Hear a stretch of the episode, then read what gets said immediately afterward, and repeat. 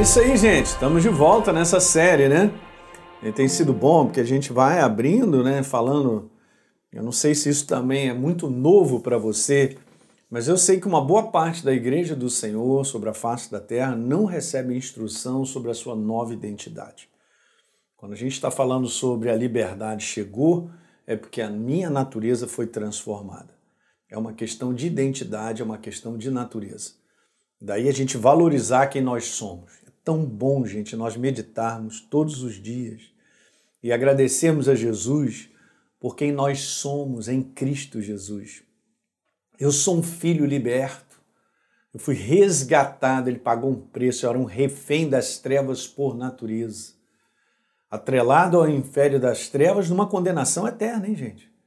Daí a importância de nós, como cristãos, entendermos essa mensagem libertadora e termos essa compaixão para ajudar outras pessoas e principalmente a sua igreja de resgatar a identidade. Você tem uma nova identidade e de repente você não está entendendo nada sobre ela. Né? Ou nunca recebeu instrução, né? Essa é uma chamada da qual Deus me chamou para instruir a igreja. Porque é em cima dessa nova natureza, dessa identidade, que nós tiramos o foco para enfrentar tudo nesse mundo, inclusive para resistir ao diabo. E ele vai ter que fugir debaixo da submissão da verdade. E a verdade tem para te falar tudo a respeito de mim de você em termos. Perdão, eu fui comer um biscoitinho aqui no intervalo, gente. E o bichinho grudou aqui na minha goela, né? Como diz o pessoal lá em Minas, né? na goela.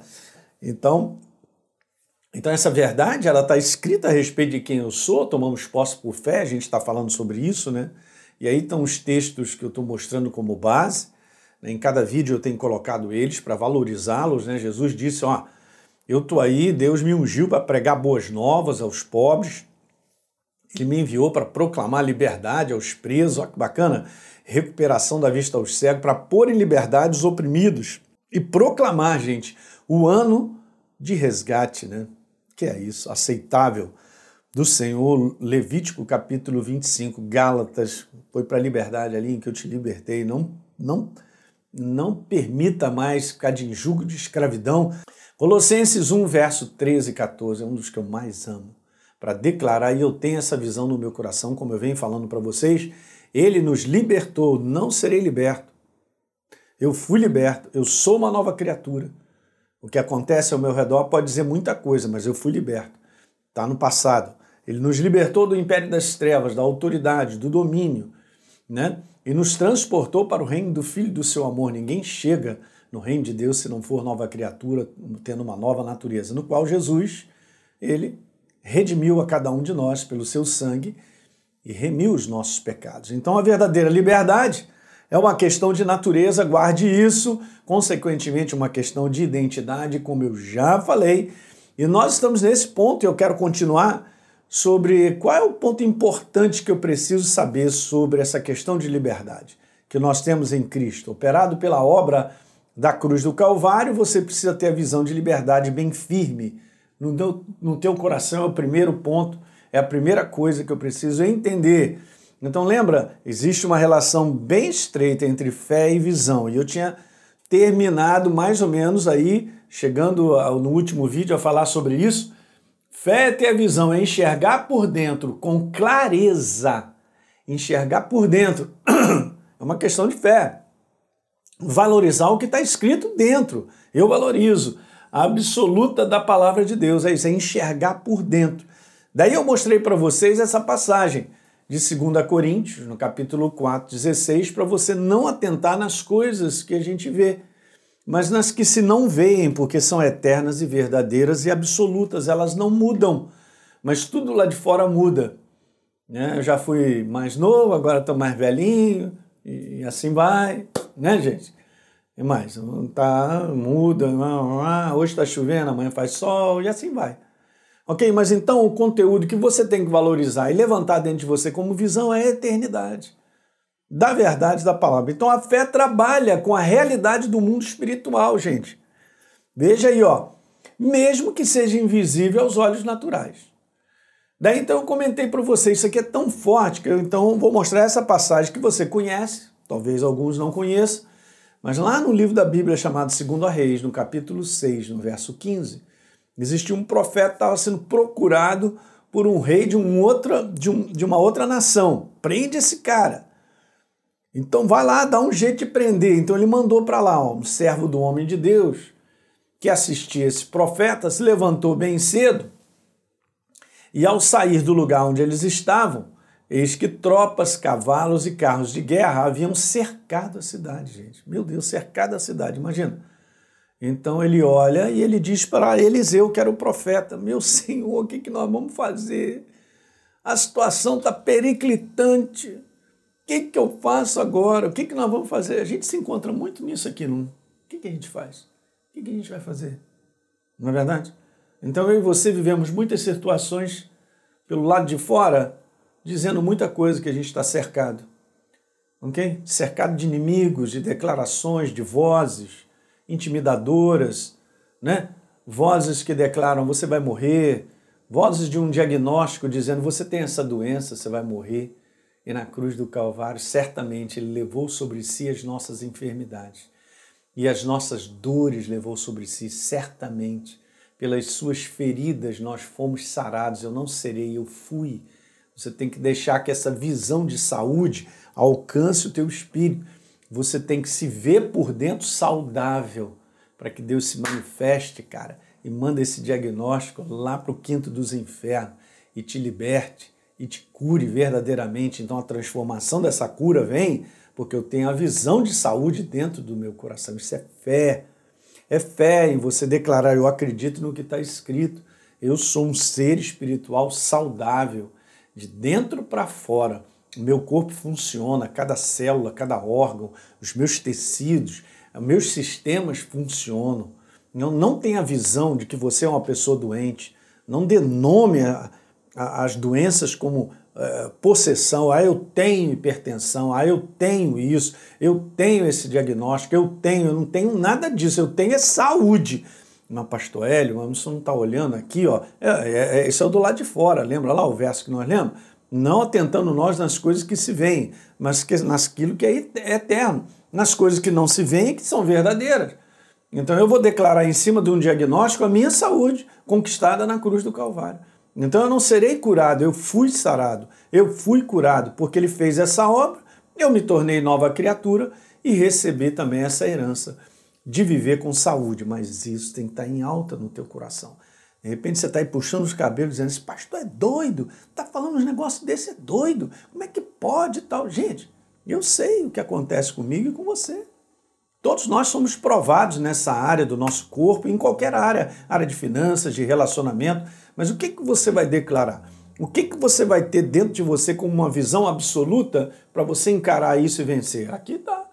E aí, meu Senhor, o que, que nós vamos fazer? Beleza? Olha o próximo verso. O profeta respondeu: não tenha medo, cara, porque são mais os que estão conosco do que os que estão com eles. Só faltou o garoto dizer assim: onde é que você está vendo isso que eu não estou vendo? Exatamente. O garoto estava olhando do ponto de vista natural, estou vendo, naturalmente estou vendo. O profeta estava vendo o mundo do espírito, valorizando, ele tinha uma imagem dentro dele dessa realidade que mais são os que estão com ele do que essas tropas aí. E é verdade para contigo também, para com a minha vida e a sua. Mas são os anjos de guerra a favor do reino de Deus, trabalhando, anjos ministradores, daqueles que vão herdar a salvação, trabalhando a nosso favor, as situações que nós vamos enfrentando. Você tem muito mais anjos a teu ao teu redor trabalhando as situações da tua vida do que o inferno dizendo que esse vai te segurar, esse é teu inimigo, aquilo outro, daquilo que eu estou olhando. Então, é esse conteúdo que tem que ser valorizado. Eu não enfrento nada sozinho, eu enfrento com ele, com os anjos que ele colocou, que são eficientes para trazer os resultados, gente. Okay? Então o profeta dá uma linda declaração, mas são os que estão conosco, cara. Ele já sabia, por dentro, ele tinha essa visão no coração. Daí então ele fala a Jesus, então é o seguinte, olha, abre os olhos desse menino aí, ó. Eliseu então orou e disse o seguinte, Senhor, por favor, abre os olhos aí desse menino para que ele possa ver a realidade que eu declarei, que eu creio, que essa visão está dentro de mim ela é verdadeira. Então abre os olhos para que ele veja o mundo do espírito, a realidade maior dessa verdade maior que nos libertou do império das trevas. Ok? Essa realidade maior que mostra quem nós somos em Cristo Jesus, a nossa natureza, a nossa identidade. E o Senhor abriu os olhos e ele viu que o monte estava cheio de cavalos e carros de fogo ao redor de quem? De Eliseu. Não estava ao redor da cidade. Não estava lá para proteger a cidade, estava lá para proteger aquele que crê. Está tá ali para proteger aquele que tem um propósito sobre a face da terra e acredita nessa realidade, que é a realidade da verdade, do mundo do espírito, do qual eu preciso dos meus olhos espirituais, do homem, para ter essa imagem firme no nosso coração. Então, gente, eu quero te falar o que eu e você nós vemos com os nossos olhos naturais tende a nos aprisionar. Eu botei aqui nos aprisiona, é isso mesmo. E é assim que o inferno vai aprisionando as pessoas, porque elas veem naturalmente a dificuldade. Elas veem naturalmente um diagnóstico de uma doença que não tem cura. Elas veem naturalmente essa situação que está acontecendo. Então isso tende o quê? De uma maneira a dizer, cara, estou preso. Estou preso, estou preso, nada vai acontecer na minha vida e tal. Mas o que vemos pela realidade da palavra, olha a imagem. Mas o que vemos pela realidade da palavra de Deus nos liberta. E isso é um conteúdo de fé. Você vê por fé, assim como o profeta Eliseu sabia por dentro, por fé, que mais eram aqueles que estavam com ele. Ok? É a visão da fé sobre as realidades invisíveis aos nossos olhos físicos que faz com que elas se manifestem. Então você tem essa imagem muito bem fixa dentro de você sobre a visão do céu da tua vida, então essas coisas do lado de fora vão se manifestando, gente. Hebreus capítulo 11, 11 verso 1, está escrito a convicção de fatos que não se veem ainda. A convicção de fatos. Convicção de fatos. Gente, isso aí é a fé. Convicção de realidades, da verdade, inserida dentro de mim como imagem. Que não se vê, eu botei ainda, não está escrito isso lá, mas é exatamente isso, porque eu creio porque eu tenho essa imagem a respeito de quem eu sou, ela se manifesta do lado de fora. A fé, a gente enxerga com clareza a obra libertadora da cruz, onde as cadeias do inferno foram quebradas em definitivo. É isso aí. Então o inferno pode falar besteira, tu fala para ó, já era, sou nova criatura, eu tenho a identidade do meu Pai para a eternidade.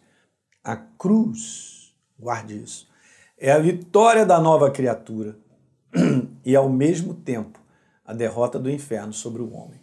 Então, é muito importante nós entendermos esse lado da cruz, da vitória, e também valorizar o lado da derrota, porque o inferno afronta. Então, eu sou vitorioso como nova criatura, pela minha identidade, por tudo que eu tenho de herança, aonde eu estou inserido no propósito de Deus, mas também valoriza a derrota das trevas vai para o lago de enxofre, é derrotado na minha vida. Então tem que olhar os dois lados, é importante. A vitória da cruz, que gera liberdade, não tem nada a ver com o que o homem sente, vê ou conclui naturalmente.